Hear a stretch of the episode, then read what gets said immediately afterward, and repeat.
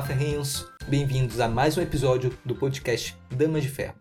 Meu nome é Gustavo Querino e, se você quiser paz, não vá morar lá no leste europeu. Olá, ferrenhos! Meu nome é Stephanie e viver uma guerra é viver nos escombros da destruição. Oi, Tisa! Boa tarde, ferrenhos, tudo bem? O meu nome é Thailise e eu quero dizer para vocês que não assistam esse filme com crianças.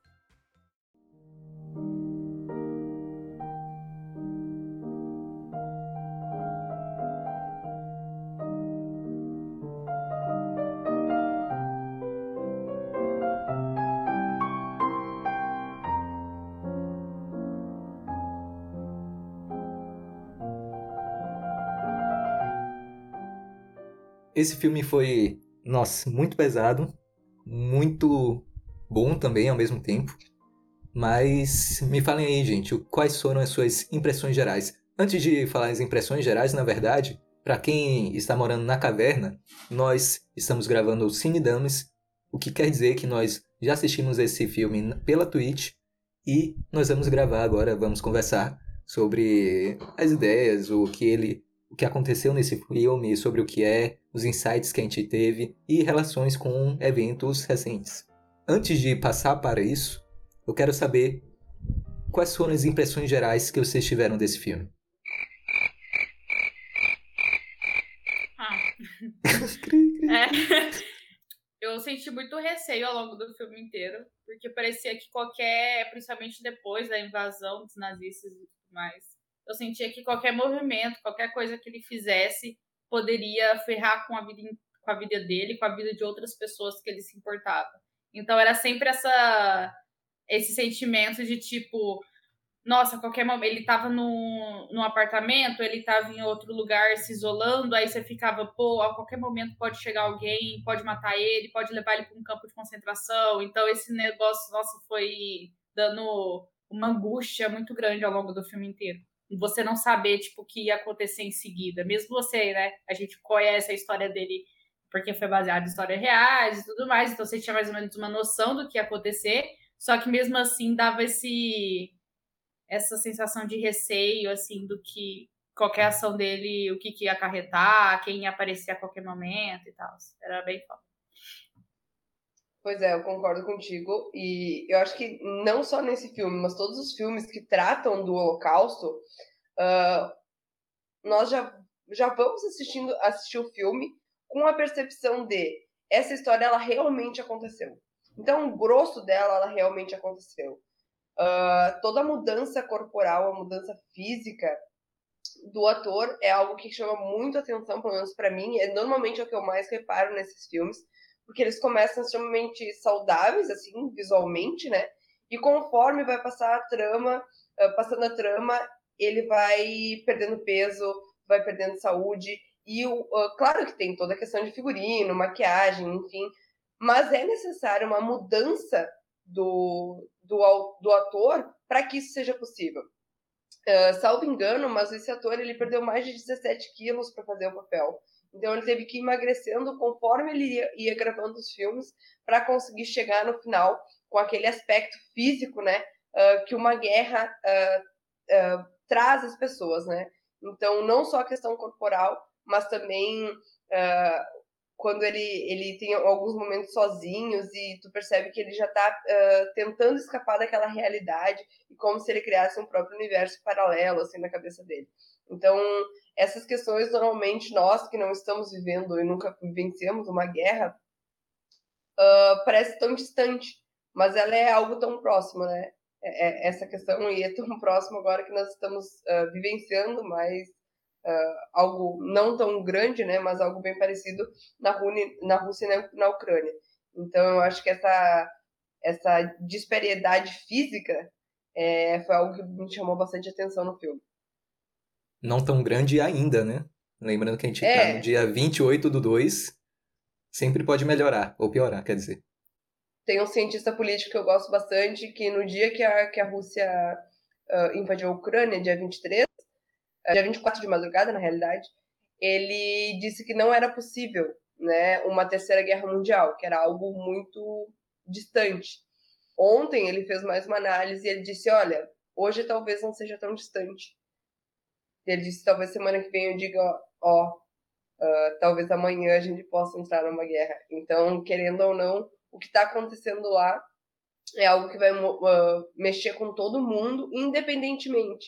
Se ficar só ali naqueles dois países, vai mexer com economia, vai mexer com exportação de vários outros países e nós aqui no Brasil seremos afetados também. Então, uh, esse aspecto físico que a gente vê ali na guerra, né, que, que eu comentei, é algo que talvez a gente venha a presenciar também agora uh, com essa questão uh, da Rússia invadindo a Ucrânia. É por isso que eu sempre reforço: se você quiser paz, não vá morar no leste europeu, principalmente em tempos de guerra.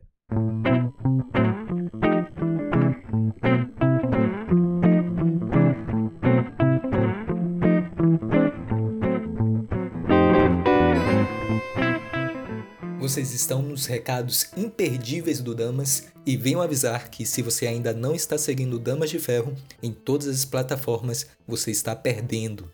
Estamos no Instagram, Facebook, LinkedIn, YouTube, em todos os agregadores de podcasts imagináveis e agora estamos também na interweb.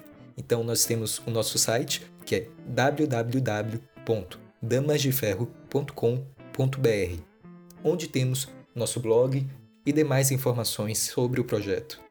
Então, dá uma passadinha por lá para aproveitar todo o nosso conteúdo.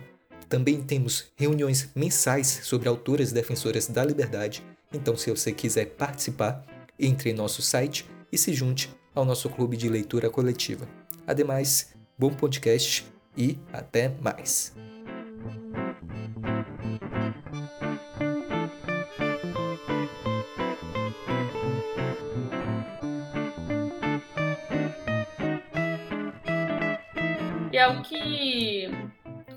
Estava até comentando, né? Do, que mesmo que parar a guerra agora, mesmo que de fato ou a Ucrânia se entregar ou a Rússia parar com essa invasão, de certo modo já mudou totalmente o panorâmica, a, panorâmica mundial, né?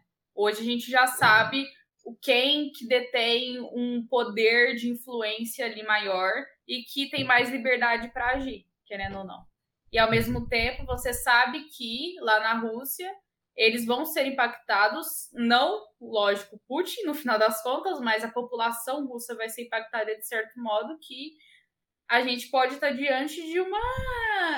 Talvez seja um pouco exagerado, lógico, falar isso, mas quem sabe a gente não esteja aí é, prestes a ver a população russa passando por uma grande fome novamente, algo assim. Porque essa guerra pode se estender eles vão usar todos os recursos que eles têm econômicos por causa né, dessa, dessas sanções que estão acontecendo. A Rússia vai ter que dar um jeito de tirar dinheiro do cu para investir em armamento para continuar com essa invasão. E quem sofre com isso, lógico, é sempre a população. Então, é, mas eu acho que isso só a longo prazo, Sté. Uhum. O Putin ele é uma pessoa extremamente inteligente. Ao contrário de, de Stalin, ao contrário de Hitler, uh, que eles se deixaram atingir pelo lado econômico, Putin está se preparando há muito tempo. Mais uhum. tempo do que a gente imagina. Tanto que os pronunciamentos dele, né, uh, para a população é exatamente isso. Não se apavorem porque eu me planejei. Então, nós vamos conseguir lidar com isso bastante tempo. E ele está ameaçando outros locais que creio eu que uh, a, a força que ele tem é muito maior do que a gente imagina. E tudo isso é. que está acontecendo mundialmente está dando mais força para ele. Não está prejudicando ele. O foda é que a gente estava até comentando ontem na discussão do Damas que a gente percebe como que o Ocidente caiu em credibilidade, assim. Até pra, pra gente que tá no Ocidente. Eu perdi totalmente, assim, a, a credibilidade e a força que eu enxergava de certas nações. Porque a gente imagina que, que de certo modo, tem um equilíbrio de forças, né? Em âmbito mundial. Só que a gente acabou de ver que não é bem assim. E também a gente estava comentando como que é lógico, é uma comparação um pouco complicada de se fazer com a ideia da Segunda Guerra, que é, relaciona até com o filme que a gente está discutindo, mas como que também na Segunda Guerra deixaram Hitler brincar, deixaram a situação chegar num nível muito alarmante para poder agir. E como que a gente pode estar diante disso, de certo modo, sabe? Não, a gente já está diante disso, né? Exatamente. A gente está eh, tá se repetindo, uh, só que acontece, como uh, não tem, entre aspas, né, algo que coloque Uh, como ontem a gente pode perceber isso através do pronunciamento de alguns líderes, né? E o nosso excelentíssimo inútil presidente da Maravilhoso, República é um né? Que discurso Exato. Exato. Eles, nós estamos longe de um massacre. Como assim nós estamos longe de um massacre? Você, ele, sabe, as pessoas estão acompanhando. Uh, um massacre é o quê? Ele quer o quê? Grandes números uh, de mortos para começar a trabalhar e ter alguma solução. Então, e, querendo ou não, a OTAN, a ONU, funciona para quê? Ah, agora, ontem a OTAN disse, não, vamos auxiliar com armamento, vamos auxiliar uh, financiando, comprando e auxiliando, né, a Ucrânia para conseguir uh, se defender da Rússia. Extremamente atrasada, né? Então, o que a gente viu acontecer lá na Alemanha nazista está se repetindo, porque todo mundo disse, não, isso não vai ser uma grande ameaça isso é algo. Uh, vai ser passageiro. Uhum. Uh, daqui uns dias tudo volta ao normal. E não voltou. Tanto que a União Soviética durou 90 anos, né? Né? Então, não voltou. E agora retorna. E a gente tem outro inútil, que é o presidente dos Estados Unidos, que também acha que isso não é grande coisa, entende? Não é grande coisa. Então. Mesmo a população dele indo na frente da Casa Branca e Exato. protestando, sabe? E ele não faz nada. Exatamente. Isso aqui virou então... um podcast sobre Ucrânia. Tá, é. vamos voltar, tá? Mas a questão é justamente como que a gente está vendo se repetir Exato. uma coisa que a gente pensou que historicamente as pessoas tivessem aprendido. E algo que é o que a gente vê nesse filme. E, e, isso é algo muito interessante. Eu sempre bato na, na tecla dizendo que o Brasil ele não uh, não resolveu os problemas históricos dele, ele não aceita a sua história. E a gente percebe que isso não é um problema só aqui, isso é um problema mundial. E isso está acontecendo em outros lugares. É como se a gente tivesse um loop infinito. Isso continua acontecendo, acontecendo, acontecendo, acontecendo. Só que a gente precisa ser realista. O poder hoje, em, em N questões diferentes, é totalmente. Uh, é, é, é muito maior do que era naquela época.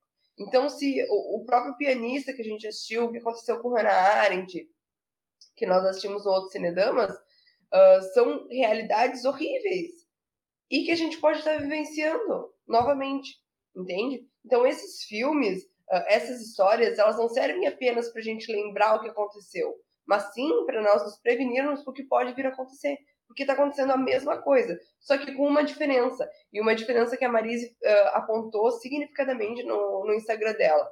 Dessa vez, não se pode culpar as massas.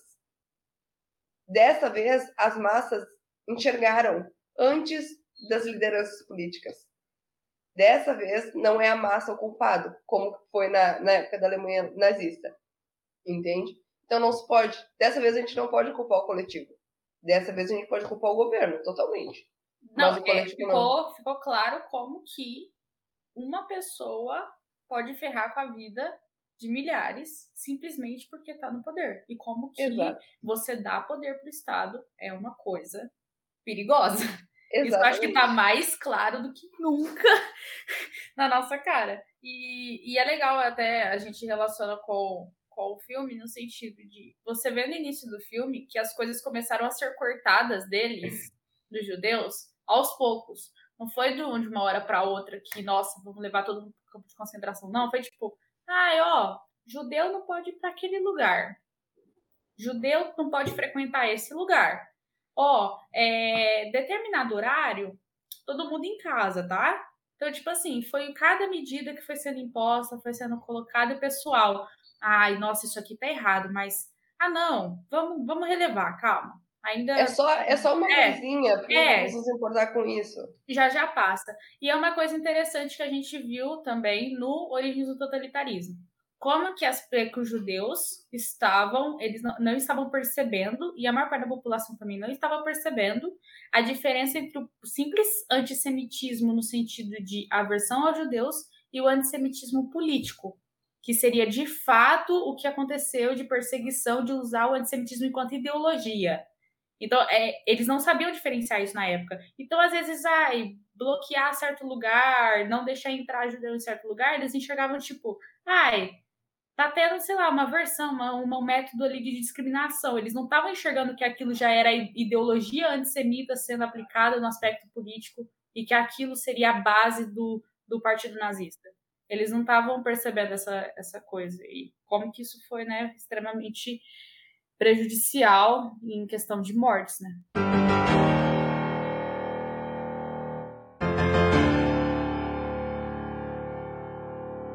Antes de passar para as partes mais específicas do filme, que a gente, só para vocês terem uma ideia, nós vamos falar, vamos falar da época em que foi antes dos nazistas chegarem e antes do gueto se formar.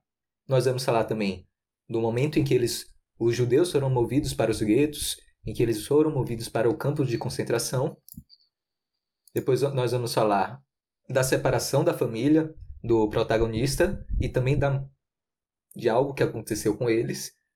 Vamos falar também da fuga e dele fugindo dos nazistas e, por fim, o final da guerra, que não é spoiler porque vocês já sabem, aconteceu em 1945, não é mais spoiler. É tipo spoiler da vida de Jesus. então, sobre o que se trata o filme, uma pequena resenha para vocês entenderem. De forma resumida, o filme O Pianista, ele é basicamente uma dura história de como um grande pianista judeu polonês, ele conseguiu sobreviver à invasão da Alemanha nazista na Polônia e também aos guetos de concentração que foram construídos justamente para os judeus.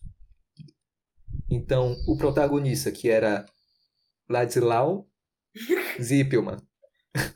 Nicolaus Liban. Oh, o Esse é o nome dele no nosso podcast, Nicolau. O Nicolau. o Spielman, ele foi um judeu que interpretava peças clássicas em uma rádio de Varsóvia quando as primeiras bombas é, nazistas caíram sobre a cidade. Isso em 1939. Então, uh, fazendo um apanhado histórico, o primeiro dia de setembro de 1939 é geralmente considerado o início da guerra com a invasão alemã à Polônia. Então, o Reino Unido e a França eles declaram guerra à Alemanha nazista dois dias depois desse ataque, desse dia 1 da guerra. Então o filme ele mostra o surgimento do gueto de Varsóvia, mostra quando os alemães construíram muros para encerrar, é, encarcerar esses judeus em algumas áreas, a perseguição a eles, a vida e o sentimento antissemita que existia naquela época, é, da forma como levaram a família do Spielmann ou Nicolau para os mais chegados, para os campos de concentração. E por enquanto é isso. Vou deixar os spoilers mais pro final, porque eu acho que é impossível falar mais sem dar spoiler. E também é, não acho que vai estragar essa sensação de assistir o filme, porque a experiência cinematográfica é algo única. Concordo.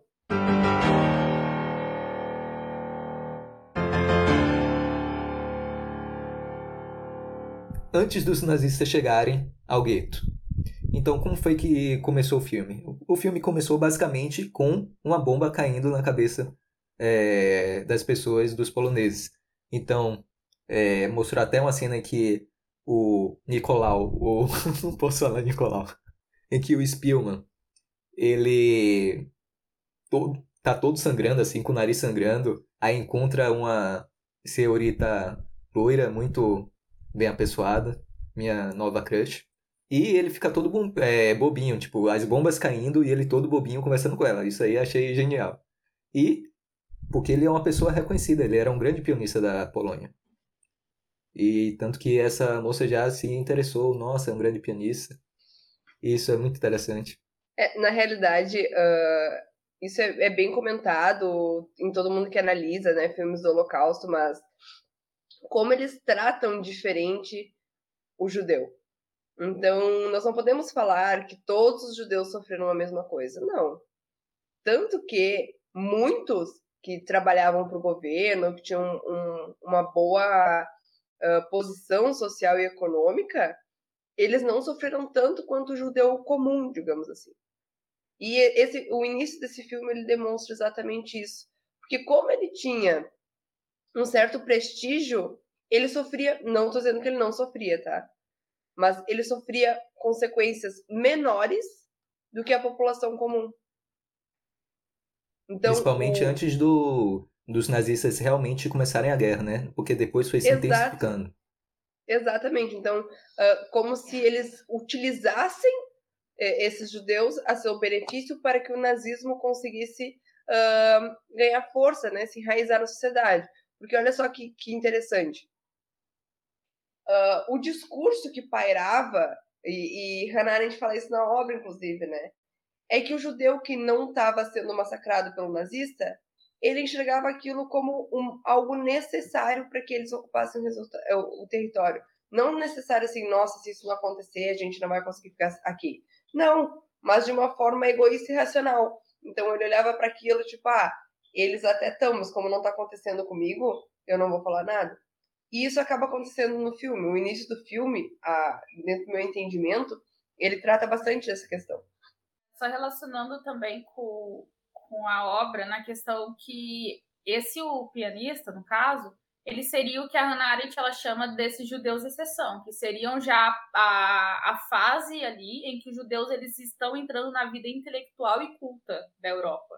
Então são é, ela até fala que seriam os filhos dos banqueiros, os filhos dos comerciantes que começaram a entrar na sociedade mais culta da época. Então você vê que eles, enquanto judeus, é, exceção, eles são tratados até com uma certa. como exóticos. Eles são até reverenciados e a característica de ser judeu não é vista como negativa no, nos casos deles. Então Exato. entra nisso de como realmente eles eram tratados de modo completamente diferente. Exatamente. É como se eles ganhassem privilégio uh, para viver porque eles eram uh, tinham uh, tinham conquistado outras posições, uh, tanto sociais quanto econômicas. Né? E, querendo ou não, para a estratégia nazista, isso era algo que eles uh, já tinham premeditado, né? Eles precisavam contar com esse tipo de comportamento. Por isso que eu sempre bato na tecla. A questão do nazismo, ela é muito mais do que ideológica. Ela é psicológica. Ela movimentou com uh, a forma, a visão de mundo dessas pessoas. O, tinha, uh, tem relatos e, e, documentários de judeus falando que eles realmente se sentiram uh, menores do que os alemães. Para te ver como é que é moldado, não é apenas a violência física, tem a violência psicológica. E a gente fala ali de violência psicológica, literalmente, né? Não isso que hoje os canceladores do Twitter dizem que é violência psicológica. Não, violência psicológica de verdade. Então, uh, e isso ia moldando, né? Isso ia, ia moldando até que eles conseguiam chegar no poder. Ontem a gente estava conversando na, no encontro que eu me perguntei, será que essa questão, essa visão é, de que existem judeus extraordinários e judeus ordinários não teria muita relação com a filosofia nietzschiana, né? É, que também nós conseguimos ver na obra do Dostoevsky. Isso eu faço essa relação porque os próprios nazistas, eles a juventude hitlerista pegou muito dessa influência é, nietzschiana. É, não à toa que eles andavam o tempo todo com, com assim falou Zaratustra debaixo do braço. É, de que existem aqueles que são considerados como o arquétipo do Napoleão, que tem uma, são seres superiores, e aqueles que são os insetos, que são uh, os ordinários, não são extraordinários e não seriam capazes de agir e moldar o mundo e a, o mundo, a natureza e a moral conforme o seu é, bel querer. É, e eu estendo isso para todos, as, todos os, os, coletivos, né? Eu acho que todos eles têm uh, esse comportamento, todos eles têm essa uh, estrutura, digamos assim.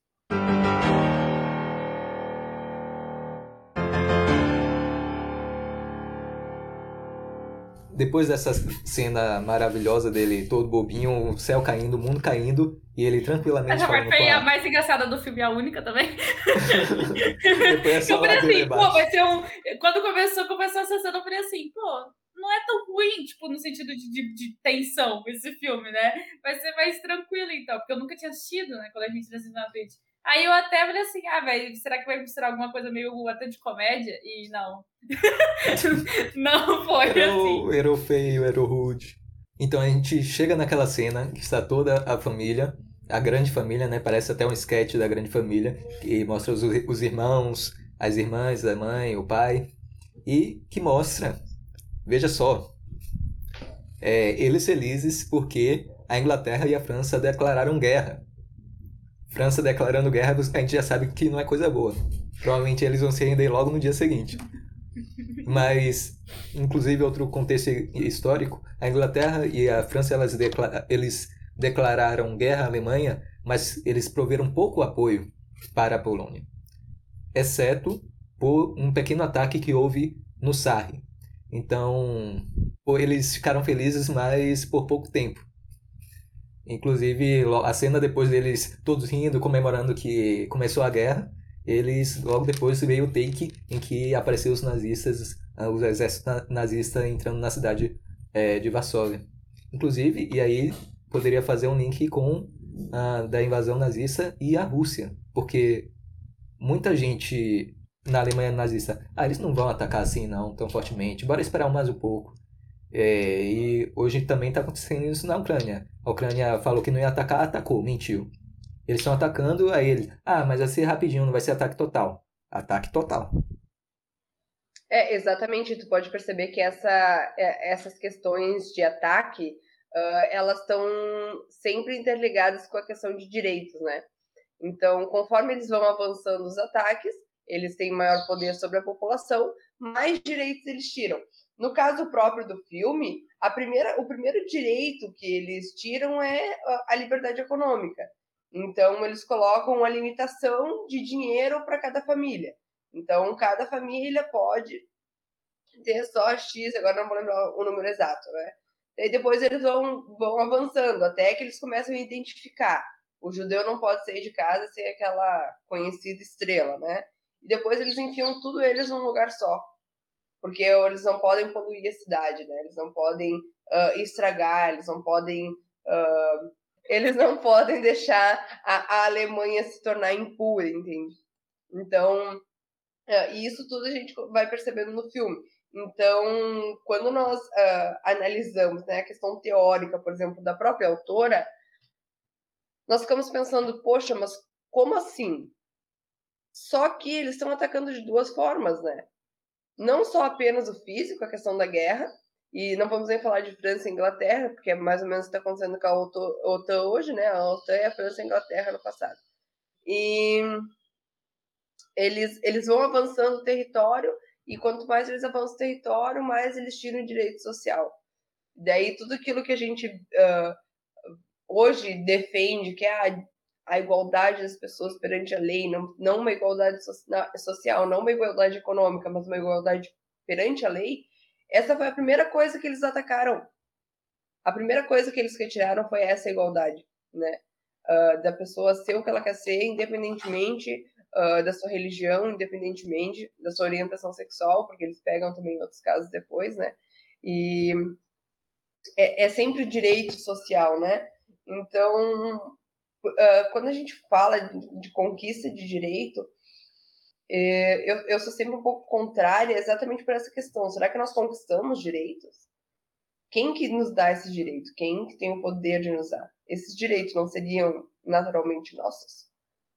E eu acredito que eles deveriam, mas como nós lidamos com grandes poderes e com grandes forças, uh, nós precisamos manter isso. É como se fosse uma árvore. Uma árvore ela nasce em determinado lugar, mas ali eles querem construir uma casa. Né? Então eles vão tirar a árvore, independentemente se é, se é o habitat dela natural ou não. Então é mais ou menos isso que eu vejo que, que aconteceu lá e é o que a gente vê hoje também está acontecendo na Rússia e na Ucrânia. A primeira coisa que se limita é o próprio direito, né?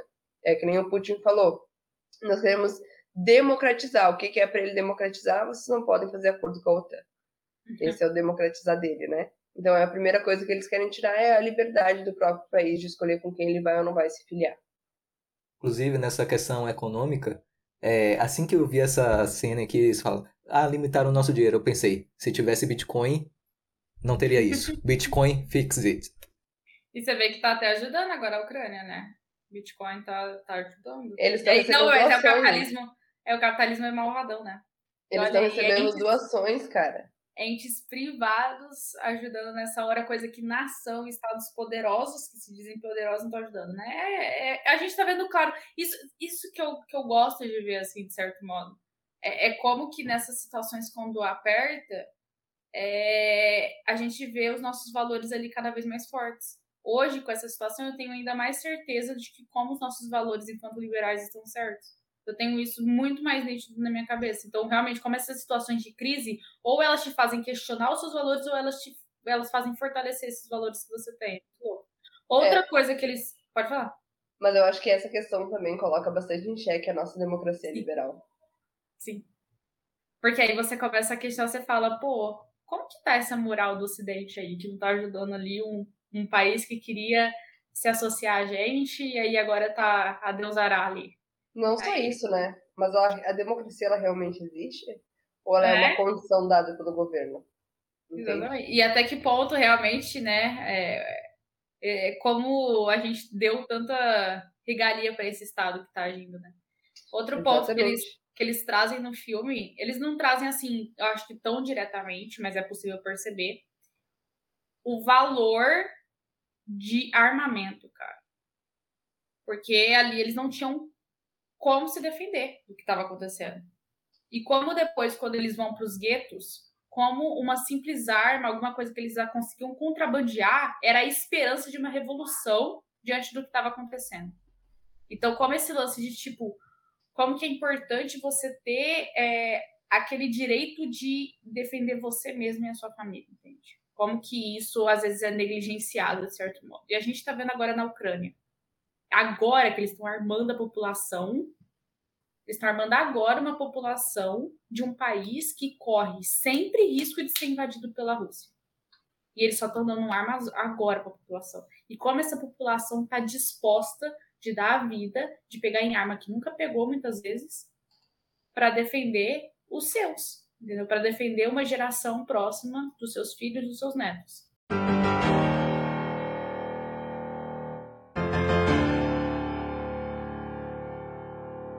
Então, dando continuidade a essa parte em que eles foram invadidos, é, os nazistas colocaram um monte de imposição a eles. Nós podemos ver as pequenas, grandes mudanças que houve na vida é, da família do protagonista, tanto que ele não poderia entrar em muitas lojas, não poderia jantar em alguns restaurantes, não podia sequer sentar no banco do parque.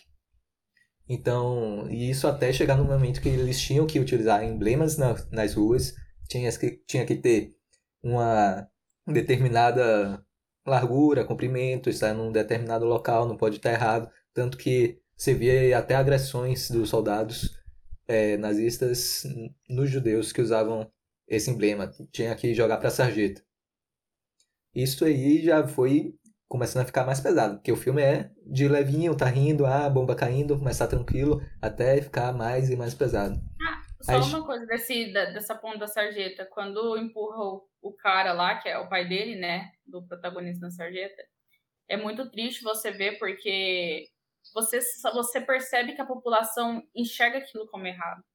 Tanto que a mãe tampa o olho do filho, né? Tem que, que elas estão. que tá Acho que ela tá passando uma criança, alguma coisa, e tampa o olho dela.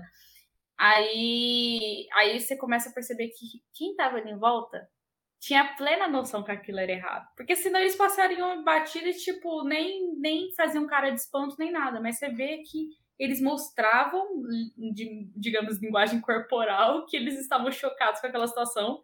E eles não agiam, né? Eles não fizeram nada.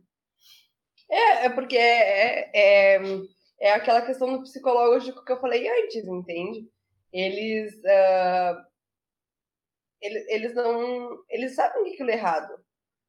Só que, sei lá, ensinaram pra ele que aquilo é certo. Uhum. Entende? Eles foram manipulados para isso.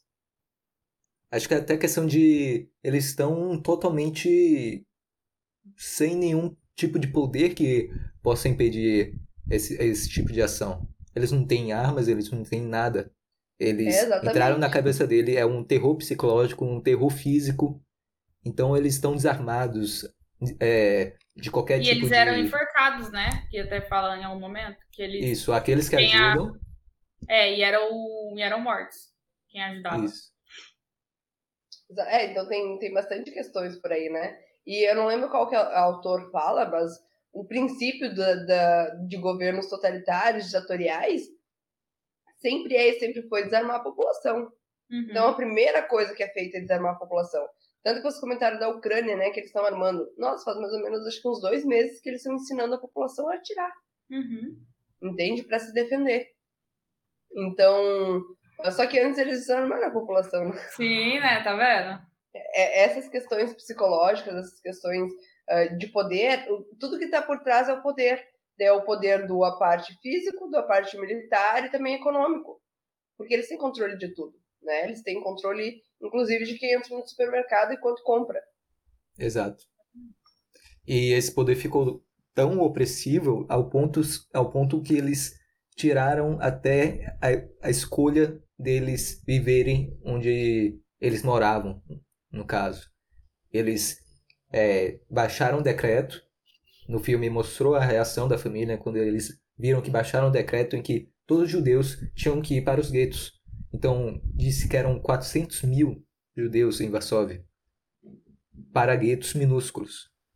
Então, como é que eles iam sobreviver assim? Esse foi o auge da, da opressão e das amarras que colocaram o auge do jogo sobre os judeus é, naquela, naquele país. Então, é, eles tiveram que se mudar para esse novo gueto um gueto que logo de cara você já vê. Uma, uma muralha, aquele muro do Trump. Talvez não do Trump, mas aquele muro que a gente já vê esse negócio pesado. mostrou as pessoas, as famílias todas desamparadas indo para lá. Inclusive, é, quando foi avançando o tempo da família vivendo nesses guetos, mostrou pessoas morrendo de fome, crianças famintas, mortas assim no meio da rua, e as pessoas passando e e outra criança tentando sacudir ela, tentando reanimar. E cada vez mais pesado é, o filme e a opressão cada vez mais forte. Não, e a opressão é tão forte que ela começa a limitar uh, o básico, né? Então os judeus eles não têm mais comida, né? A comida é dada. Tem épocas que eu acho que eles estão comendo uma vez por semana só. Só o mínimo para sobreviver, para não morrer. Água, eles não tomam mais água uh, limpa, né? Todas as águas estão contaminadas, são sujas. O banho, eles não têm banheiro, eles utilizam as balas, né? E quem limpam são eles mesmos, só que eles não tomam banho. Então eles não têm o mínimo de higiene, né? É, eles não têm o mínimo da alimentação, eles não têm o mínimo de nada. Eles literalmente não têm o mínimo para sobreviver enquanto espécie humana. Porque Exato. eles aniquilaram com tudo, entende? Eles aniquilaram com tudo. E é interessante você ver que eles, como que eles eram vistos como sempre espertos, como enganadores. Porque você vê que lá nos próprios guetos, é, eles sempre vasculhavam com judeus. Beleza, com judeus de fato estavam contrabandeando coisa. Mas para sobrevivência. Para sobrevivência, isso. Exatamente. Mas você vê como que eles enxergavam os judeus como sempre espertinhos, ah, a gente dá a mão, vocês quer o braço. Eu sempre você via aquilo muito frequente sendo dito, né? Então, e é uma coisa que a gente que eu, que eu vi muito naquele quadrinho Maus, porque mostra que como que dentro dos, mas aí não nos guetos, dos campos de concentração de fato, como de fato ocorriam roubos, ocorriam ocorriam é, jogos de influência dentro, dentro dos próprios campos de concentração para tentarem sobreviver de fato, como que era a relação deles com os guardas de certo modo. Tanto que a gente vê agora no filme, é, ele, como que a influência dele, querendo ou não, quanto, enquanto judeu de exceção, como que isso acabou livrando ele depois, né? Que ele acabou com, tendo contato com o cara que pegava batata, e o cara que pegava batata falou com pessoas influentes da sociedade onde, que ele tinha contado na época, né, antes de ir pro gueto, e é assim que ele conseguiu escapar daquele gueto.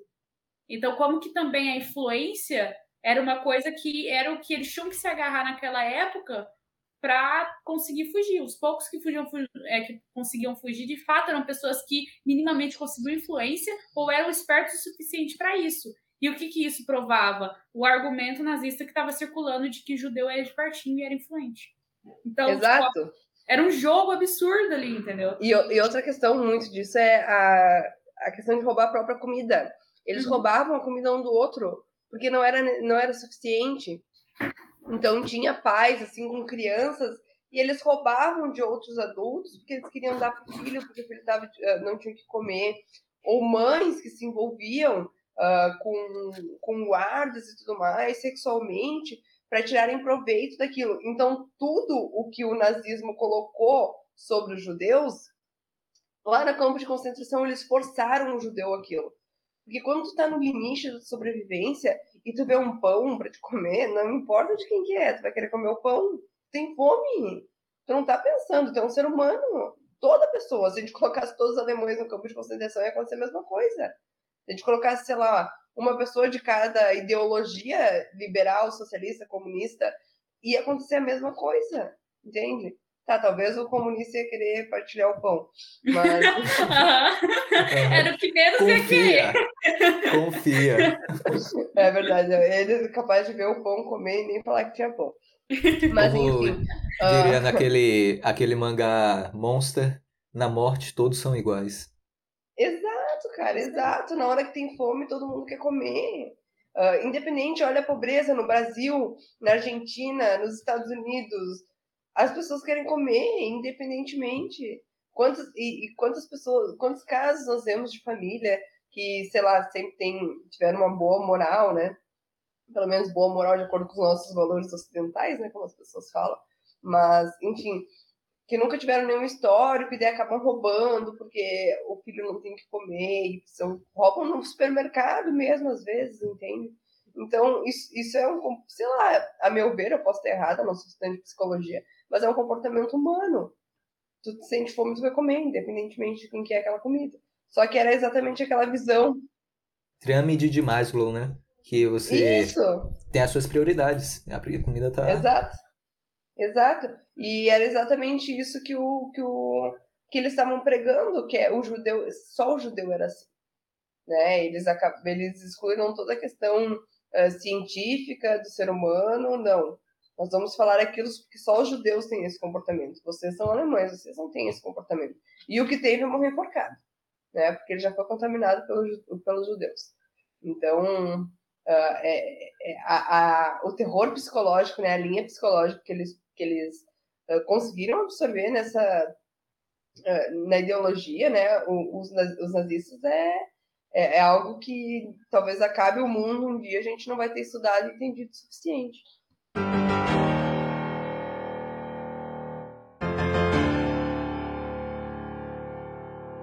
Então, a família de Zilpman, eles ficaram passando de gueto em gueto, né?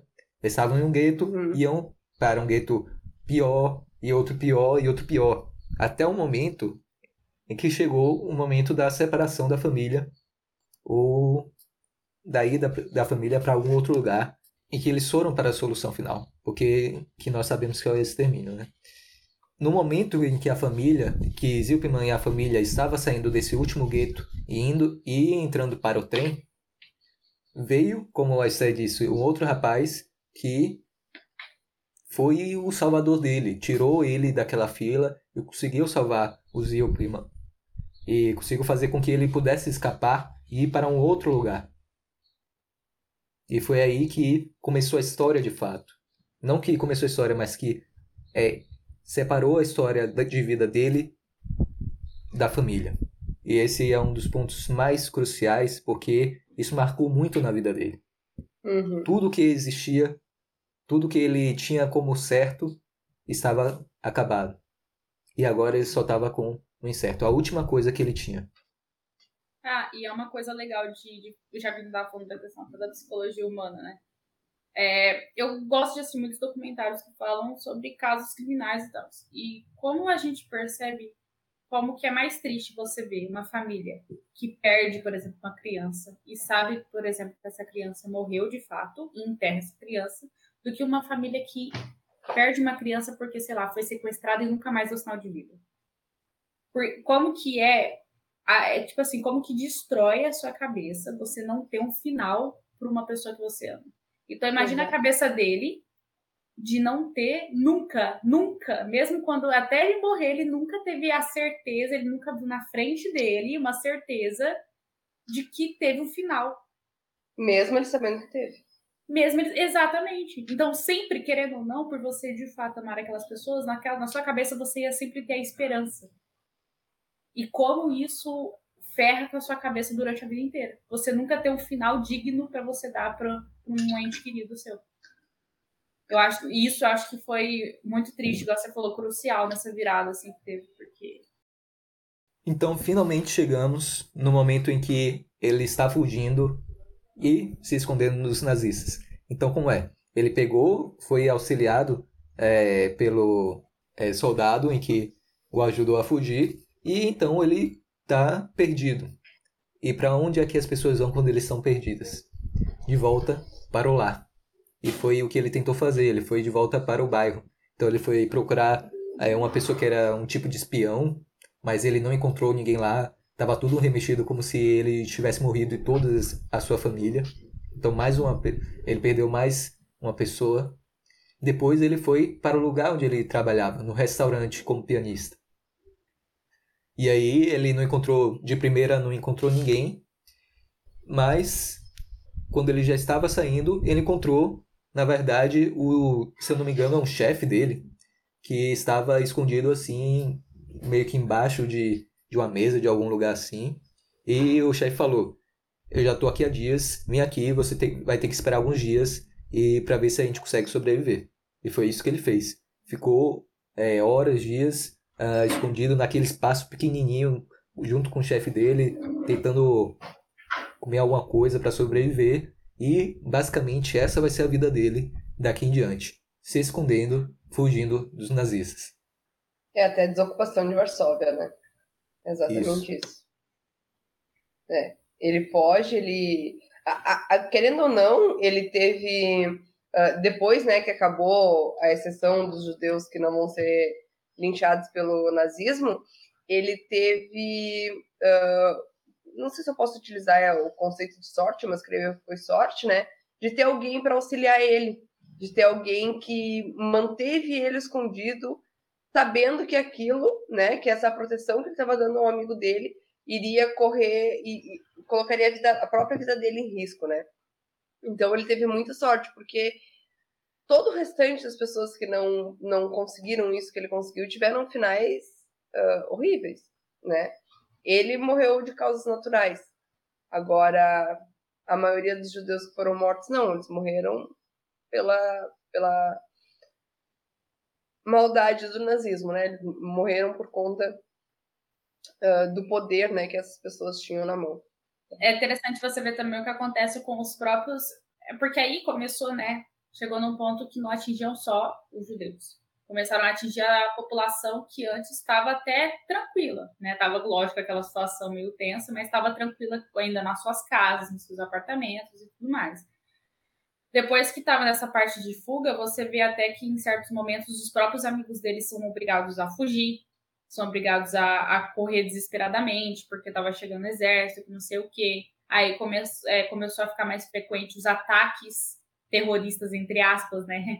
os ataques ali é, contra os soldados é, é, pela cidade inteira, até um que acontece perto dele. Então, como que estava uma situação meio que ele estava sentindo que alguma coisa ia acontecer, tipo uma virada de jogo, só que ao mesmo tempo ele não estava com, porque ao mesmo tempo ele estava com aquela esperança, não, peraí, então a população vai reagir, porque os amigos dele comentavam isso, né? Não, olha, o pessoal está se organizando, a gente vai reagir. Então ele estava nessa expectativa das pessoas reagirem e ao mesmo tempo ele estava vendo os amigos deles fugirem porque estava invadindo. Então dava um negócio de tipo, eu tenho esperança que vai mudar a situação ou não. Aí dá pra ver que, sei lá, você sentia a mesma coisa que ele dentro do filme. Você fica, oh, caralho, não vai acontecer nada. Faz meses que ele tá recebendo informação que vai acontecer alguma coisa. E aí, gente, cadê? Tava quase um sentimento claustrofóbico que tava fechando o cerco, mas não tava. É! é nossa, foi muito parte. Agora, uma coisa, uma coisa muito interessante desse filme, que é algo que a gente não, não comentou, e como agora a gente está fazendo praticamente, eu acho que são as impressões finais, é o diretor, né? Porque a gente fala, nossa, mas como ele conseguiu sobreviver, né?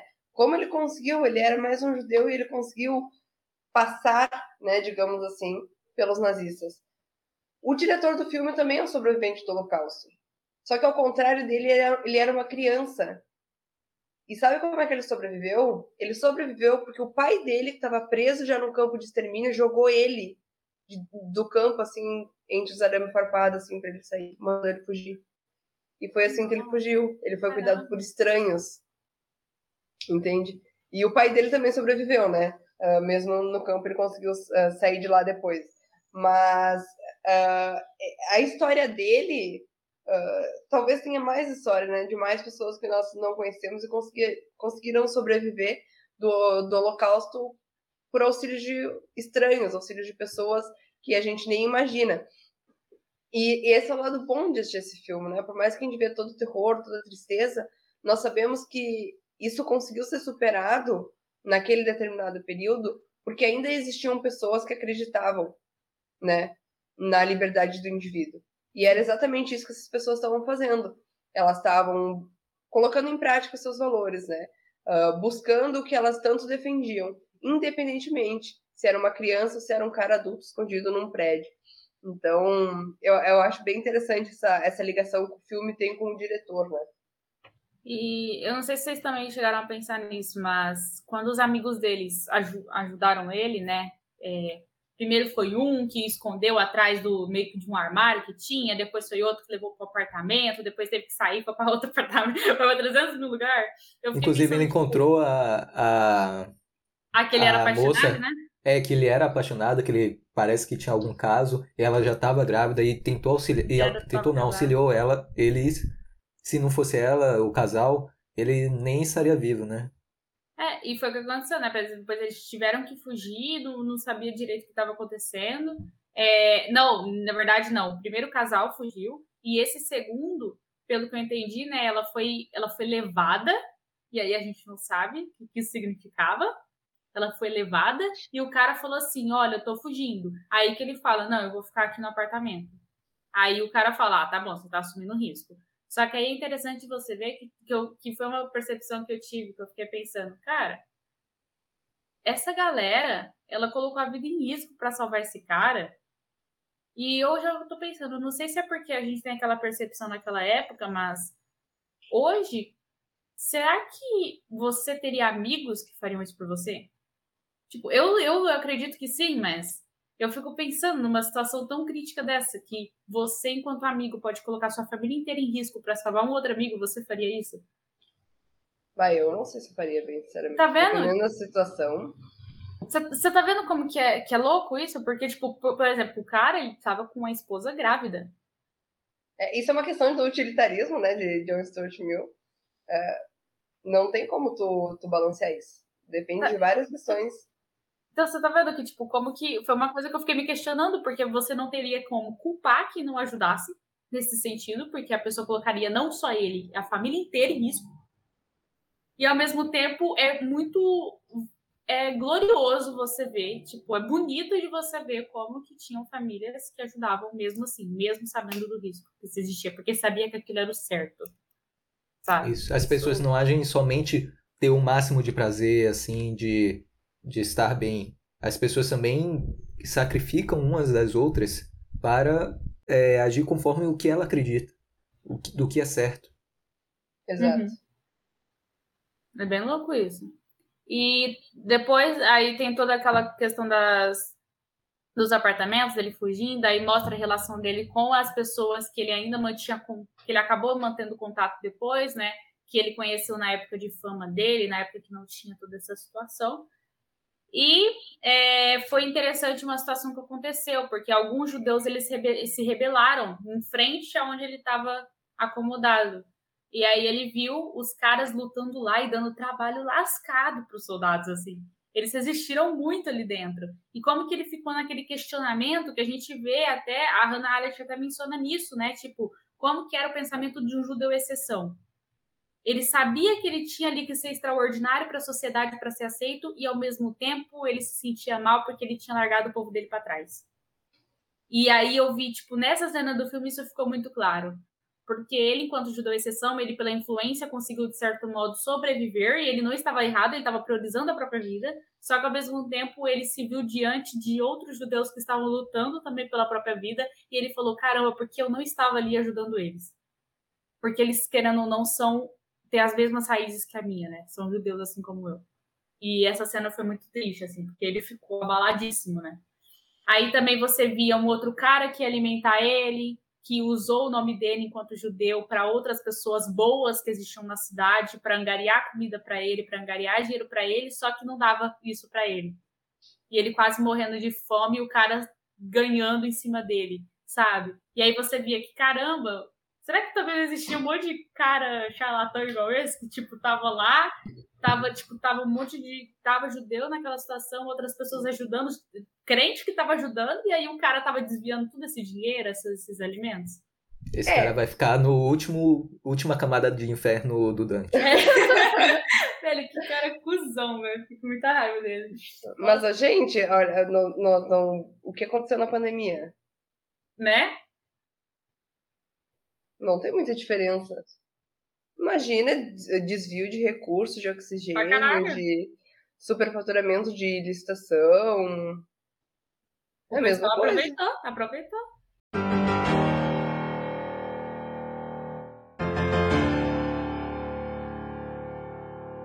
Então, finalmente, depois de todo esse essa loucura de fuga de um lugar para outro, chegamos no final da guerra, né? Que na verdade aquele último momento aquele último esconderijo em que ele estava. Chegou um momento que ele não tinha nada para comer. Ele estava é, procurando em vários armários, tinha dias que ele não comia. Quando finalmente achou um pote, uma garrafa de picles. Que era a única coisa que ele tinha para comer. E depois, provavelmente, ele iria sentar isso para morrer. Mas essa garrafa de picles, ele não estava conseguindo abrir. Essa é uma questão, né? Ele achou a comida, mas não estava conseguindo abrir ela para se alimentar. E aí, quando ele tava tentando se alimentar, aí chega um dos personagens que tem pouco tempo de tela, mas assim, já, já fiquei impressionado. Não que eu gostei dele, mas eu fiquei impressionado. Que foi um soldado de alto escalão nazista que encontrou um judeu com um pote de picles na mão tentando abrir. Aí um deles ficou. Eles ficaram se encarando assim, tipo. Sabe aquela cena do Homem-Aranha que ficou um apontando pro outro? Uhum. Aí ficou aquele silêncio assim sepulcral. Nossa, nesse, nesse momento até comentei na Twitch, meu cu trincou que eu falei assim, fudeu, fudeu. Chegou até aqui pra nada, caralho. E aí, do nada, o cara pegou. Encarou. Ele já devia também estar cansado da guerra, já viu que a Alemanha já tinha perdido praticamente. E aí ele fala: não vou te alimentar, não, ainda não. Tem esse piano aqui. É, você disse que é pianista, né? Toca um. É um pouco para mim. E aqui aquela cena foi uma das Nossa, mais tocantes que teve. Nossa. Ele tocando. Eu não me lembro qual peça foi, mas foi. Provavelmente foi Chopin, né? Chopin, já que ele disse que ele tocava como ninguém.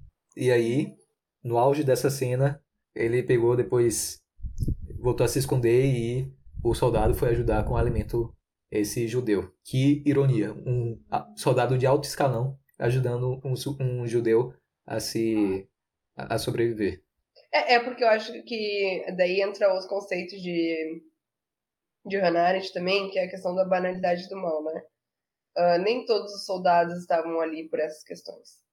Então, muitos deles estavam ali exatamente porque eles estavam sendo obrigados porque ou ele ou, a, ou suas famílias seriam mortos caso eles não estivessem fazendo aquilo. E no final, uh, os próprios soldados estavam contra a Alemanha nazista, né? Claro, não todos, mas existiam alguns que sim. E, e, é exatamente isso que o filme mostra. Essa desistência uh, da Alemanha nazista por parte dos próprios militares. E aí, por fim, é, nós chegamos é, quando ele tá, a guerra acabou, aí estavam chegando soldados poloneses, né? Então, finalmente hum. ele teria uma possibilidade, nossa, acabou, finalmente, não vou mais precisar fugir. E aí Essa hora ele... eu quase quis esganar ele. Eu falei assim, você é muito trouxa, cacete. Não pensou nisso. É, ele ficou até o final, né? Ele ficou até o final da vida dele morando lá. Isso. Um detalhe é que antes de, dos nazistas irem embora ou serem capturados, esse soldado, esse general, não sei, de alto escalão, que estava ajudando uh, o protagonista, ele deixou um, um casaco, um moletom, algo assim, para ele não morrer de frio. O pianista não morrer de frio. Só que era uma roupa nazista, então dava para reconhecer. E aí quando veio esses soldados poloneses é, recuperar Varsóvia, a cidade que ele estava, ele pegou, apareceu, oh, aqui, ajuda, eu sou polonês, eu sou polonês também. Só que ele tava com a roupa de um nazista. Aí os caras pegaram e falaram, ih, soldado nazista, pô, pô, pô, pô. Não, não vai acabar assim, não é possível. Lá não é possível que vai acabar assim. O cara desviou da morte mil vezes durante o filme, né? Oh, não é possível, cara. Nossa. Essa cena foi muito louca. Já pensou se ele morre lá? Ah, nem. Eu ia ficar muito puta. Não, cara, depois de tudo, entende? O cara comeu, é. sei lá. Só faltou comer cimento, entende? Dos escombros dos prédios. E daí ele morre depois que acabar, acabou, porque ele tá com uma jaqueta do, do exército nazista. Tem, tem certas sensações que eu acho que se der tudo certo na nossa vida, a gente nunca vai ter essa sensação, mas de tipo, você passar por tudo isso e você sentir o alívio que acabou. Sério, tipo, você sobreviveu a uma guerra extensa dessa, tipo, e você passar por tudo isso e você ver ali que acabou. Sabe esse sentimento de alívio? Eu acho que deve ser uma sensação tão absurda, tão tão incrível que eu que, que né, a gente nunca vai passar por isso, mas eu fico pensando em que, que sensação que deve ser essa, cara. É, tipo... talvez se aproxime da sensação de ir pro banheiro depois de uma viagem longa. talvez se aproxime, mas é. Cara, e outra coisa, é, é, é, é um estilo de vida que predominou quase toda a tua vida, porque foi é. algo longo, não foi algo que durou dois, três meses. Foram anos, entende? E não sei qual era, acho que as pessoas, tem muitas pessoas que falaram que se acostumaram a viver daquele jeito, que quando voltaram, uh, quando acabou, né, a guerra, eles meio que não sabiam como como como voltar à vida, porque já estavam acostumados e adaptados a isso. Exato. Não, imagina, você passa por tudo isso, eu ia passar o resto da minha vida meio, tipo, desconfiando de tudo, ia ficar meio tensa a qualquer momento, eu não ia me sentir segura na minha própria casa, porque ele sabe que a qualquer momento o Estado pode tirar a casa dele e virar tudo aquele turbilhão de novo. Então, Exato. Então, tipo, você não tem nenhum momento que você simplesmente vai ficar em paz. Você acha, tipo, não, tranquilo, agora tá tudo certo. Muito louco. Não sei isso. nem como o Victor Frankl e outros, outras pessoas conseguiram seguir com suas vidas, né? Criar, continuar na academia, fazer outras coisas. Academia não é. de musculação. Ele continuou sendo, sendo pianista, continuou trabalhando normalmente. Fico pensando, beleza, tipo, continuou fazendo as coisas, só que ao mesmo tempo, imagina a cabeça desse cara. Você tem que ter uma resiliência absurda para lidar com isso. Uhum. Entendeu? E, um, e uma, uma capacidade de recuperação para depois voltar à tua vida. Né? E você saber que você tá sozinho? Porque ele ficou literalmente sozinho. Isso. Sem família. Alguns conhecidos ele conseguiu reencontrar no final, alguns amigos, poucos, mas conseguiu, né? E todo mundo é. meio, meio coisado da cabeça. É muito interessante, inclusive, o comportamento de um amigo dele. Porque aí a gente vê, né? Depois é, que eles são libertados e tudo mais, a gente vê um grupo de judeus passando em frente aos alemães que foram capturados. Inclusive, o cara que ajudou ele, que era alemão, estava lá. E aí a gente vê como que era o comportamento, porque querendo ou não, era um ódio acumulado por parte de alguns judeus absurdo. E aí que a gente relaciona com o filme da Hannah Arendt. E já tava, era um ódio absurdo, né, de vingança, o sentimento de vingança que estava aflorado nos judeus naquele momento. E a gente percebe isso quando eles estão passando e eles começam a xingar os alemães, falando: "Ah, agora vocês vão sofrer o que a gente sofreu", porque eles iam, né, para os campos de concentração russos. E aí você começa a perceber que tipo, realmente, né, de um lado você vê a pessoa agindo de uma forma, E aí, quando você vê em situações críticas, também o outro lado, por vingança, pode tomar a mesma, a mesma ação. Tanto que o amigo dele se, se, arrepende depois, né? Ele fala: Nossa, eu tava tão. Eu tava com tanto ódio que eu acabei agindo como eles agiram com a gente. Ele fala alguma coisa parecida com isso. Eu fiquei, nossa, é isso, sabe? É exatamente isso que, a, que no filme da Hannah Arendt fica meio que claro, sabe? Que eles mencionam. Exato. Exatamente. E é, e é, é, mais ou menos isso que ela traz uh, sobre, o, sobre as questões do julgamento de Eichmann, né? É mais ou menos isso. Só que, claro, eu acho que os que pagaram, pagaram muito pouco. Uhum. Eu concordo com os claro. dois. Mas, uh, infelizmente, ao invés de. Não digo ao invés, né? Mas eles queriam que eles pagassem da mesma forma, né? Exato. Eles não queriam a justiça, eles queriam vingança. E é isso que a Hannah Arendt criticou, critica no filme, e é isso que ela criticou uh, no, na própria obra dela sobre, sobre esse julgamento. Porque não era um julgamento, eles queriam Exato. um palco. Era uma execução. E, é, Exato. eles queriam alguém ali para eles conseguirem xingar e terem um aparato ali, no caso, juízes e policiais, para conseguirem fazer isso. Exatamente. Não foi também, querendo ou não, uma atitude covarde, que foi a uhum. mesma coisa que os alemães fizeram com eles, no final das contas. Exato, foi vingança, não é. justiça. Então, considerações finais sobre o filme? Ah, não, tem que falar do, do colega dele lá, que já que ele ajudou ele, ele ele pediu ajuda, né? Tipo, o cara, o soldado alemão, ele encontrou um colega e falou assim: "Ah, você conhece o pianista que toca na rádio tal?" "Ah, conheço." Fala, fala que meu nome é tal, eu ajudei ele quando. Ah, quando tava na guerra, enfim, ajudei ele. Aí o cara, o cara meio que fica em choque, mas ele passa a mensagem. Só que aí quando eles chegam lá, os alemães não estão mais lá. E é muito interessante você ver, né? Porque ele teria ajudado o soldado, né? ele teria retribuído esse favor, visto lá o que ele poderia fazer. Você vê que ele não tinha tanto esse sentimento de ódio como alguns estavam tendo naquele momento. Ele tinha um comportamento um pouco diferente, né? Só que aí ele chegou lá e não conseguiu mais porque eles já tinham sido levados. Essa também foi uma cena muito triste, porque ele se sentiu meio que incapaz, né, de retribuir o favor que ele teve. Exato.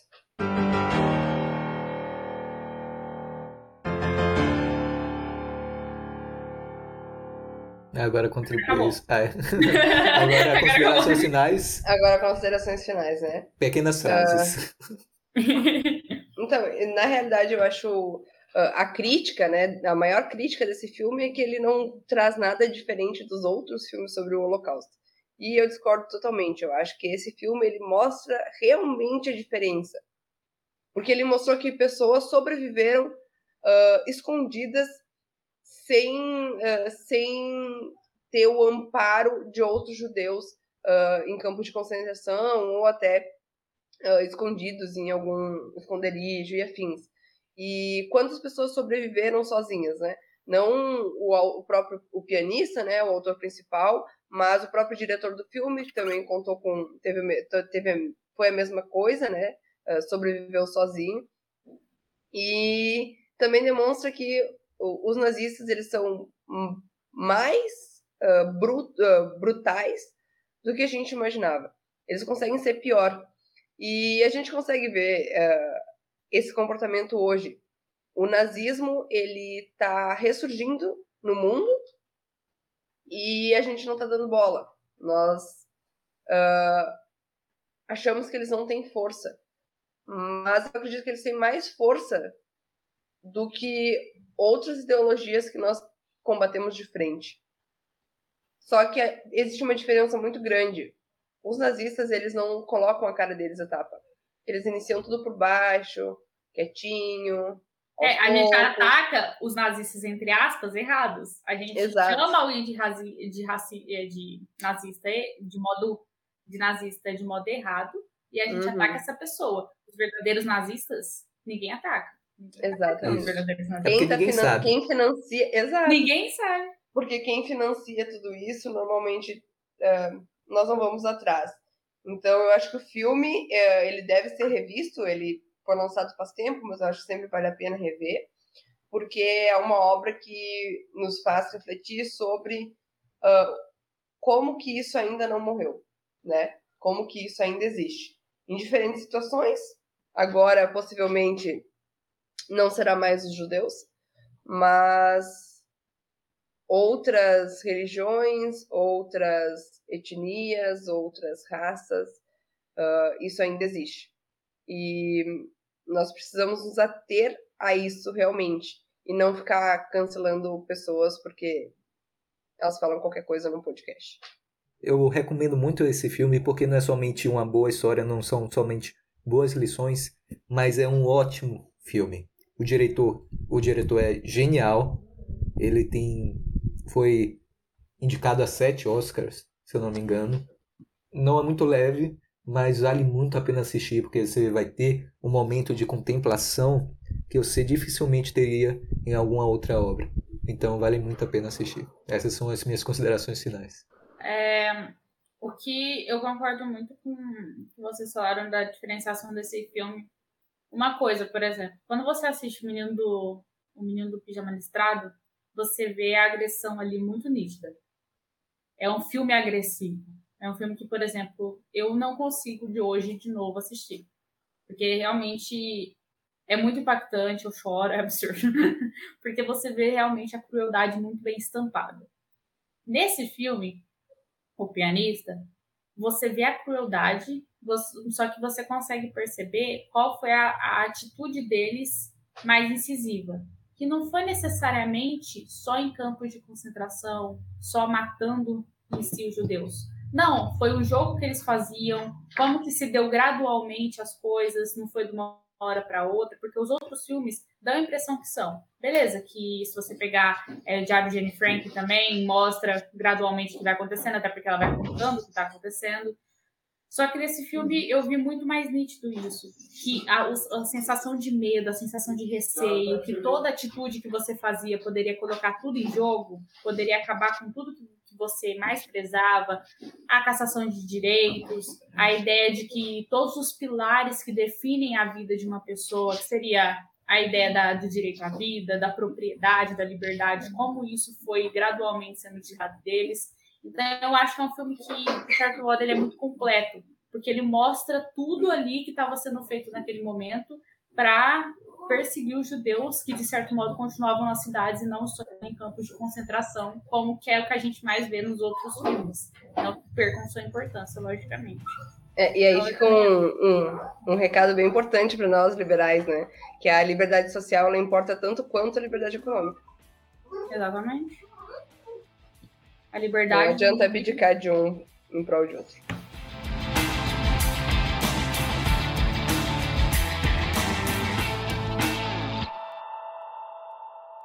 Então é isso, gente.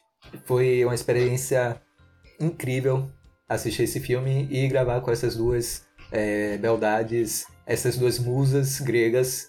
Espero que vocês assistam, que vocês gostem. E até mais. Tchau. Tchau, tchau. Tchau.